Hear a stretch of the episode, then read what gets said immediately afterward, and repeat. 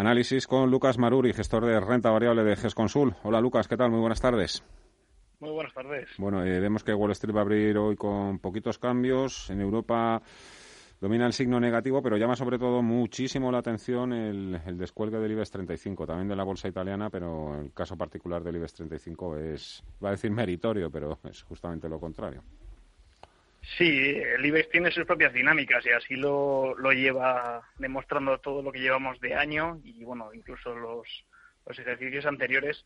Al final esto se explica por lo de siempre, ¿no? Por el peso específico que tienen ciertos sectores en la composición del índice y muy en especial en, en el caso de, de España, pues el peso que tiene la banca, ¿no? Que al final es un poco lo que lo que está lastrando el comportamiento del índice en el conjunto del año y en particular pues en una jornada como la de hoy. Mm, bueno, eh, Italia y España hoy son los perdedores, es justamente donde se ha levantado el veto para la prohibición de cortos. Algo tendrá que ver, claro.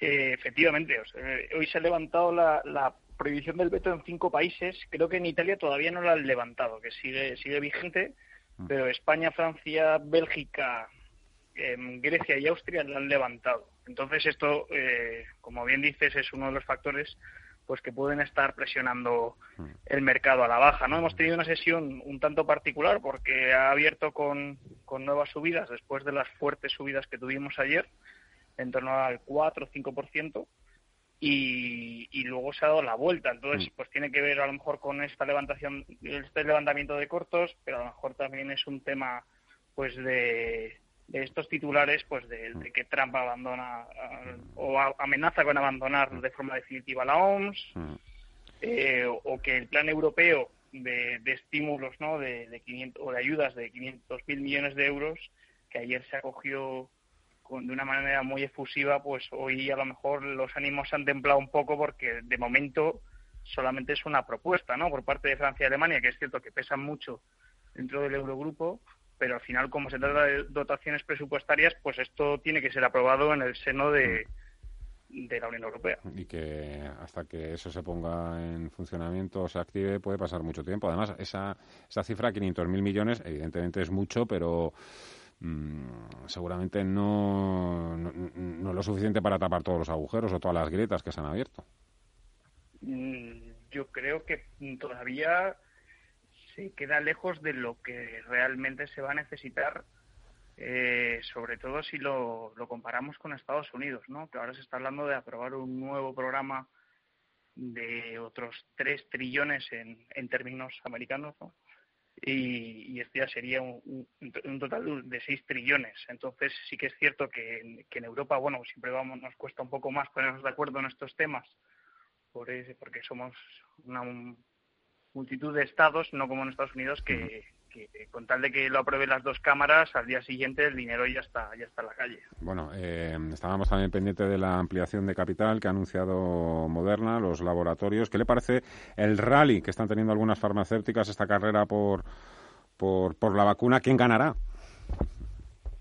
Hombre, me parece normal, ¿no? Eh, ahora mismo, como, como bien comentas, pues debe haber equipos de, de investigadores en, una multitud de laboratorios en el mundo que, yo creo que desde enero, febrero, eh, pues yo creo que no de, deben estar prácticamente sin dormir, ¿no? Deben dormir en el propio laboratorio y es, es una carrera ya incluso a nivel nacional, porque hay Estados Unidos y China están en esa pujanza, ¿no? Por, por ver quién, quién desarrolla la vacuna y quién, quién luego se, se cuelga la medalla, ¿no? De, de haber hecho ese acto heroico de cara al mundo porque ambos dos pues ya han anunciado que una vez eh, eh, aseguren el, suministro a su población pues luego lo harían como intentarían hacerlo un bien universal no entonces yo creo que tiene sentido que todas las las farmacéuticas quieran participar en esa carrera y por supuesto en el mercado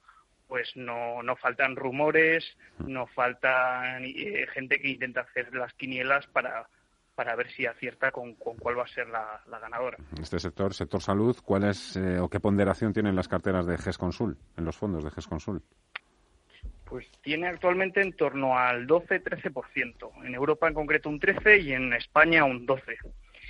Y en Europa, por ejemplo, tenemos compañías como Fresenius Medical Care, eh, compañías que hacen eh, tecnología médica como Philips o Siemens Healthineers, y luego farmacéuticas como puede ser la alemana Bayer o la belga Fagron. Y en el caso de España tenemos eh, compañías como Grifols, eh, Robi o Pfizer Pharma. Y esta, esta, pregunta es, claro, es ¿cómo, ¿cómo hay que posicionarse o cómo se están posicionando ustedes en bolsa ante la reapertura económica? Pues nosotros de momento seguimos siendo prudentes, eh, porque bueno, ahora mismo pues estamos viendo que, el mercado eh, ya habiendo acabado prácticamente o, habiendo pasado la mayor parte de la campaña de resultados, empieza a fijarse mucho más en las noticias y, bueno, ya estamos viendo que pues sesiones como la de ayer, ¿no? subiendo un 5% y, y hoy corrigiendo.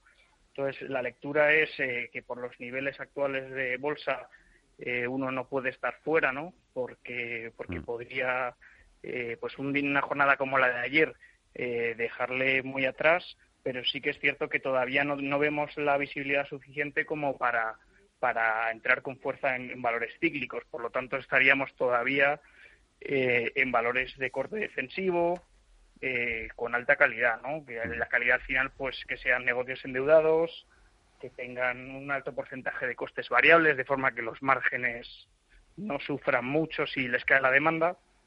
Y luego, eso sí, el mes que viene si ya empezamos a ver datos de PMI eh, que indican un fuerte rebote, pues ya se podría quizá empezar a pensar en, sectores cíclicos, eh, pero eso sí, ya haciendo un stock picking, eh, seleccionando empresas de calidad, ¿no? Y que, que, no tengan mucho riesgo, digamos.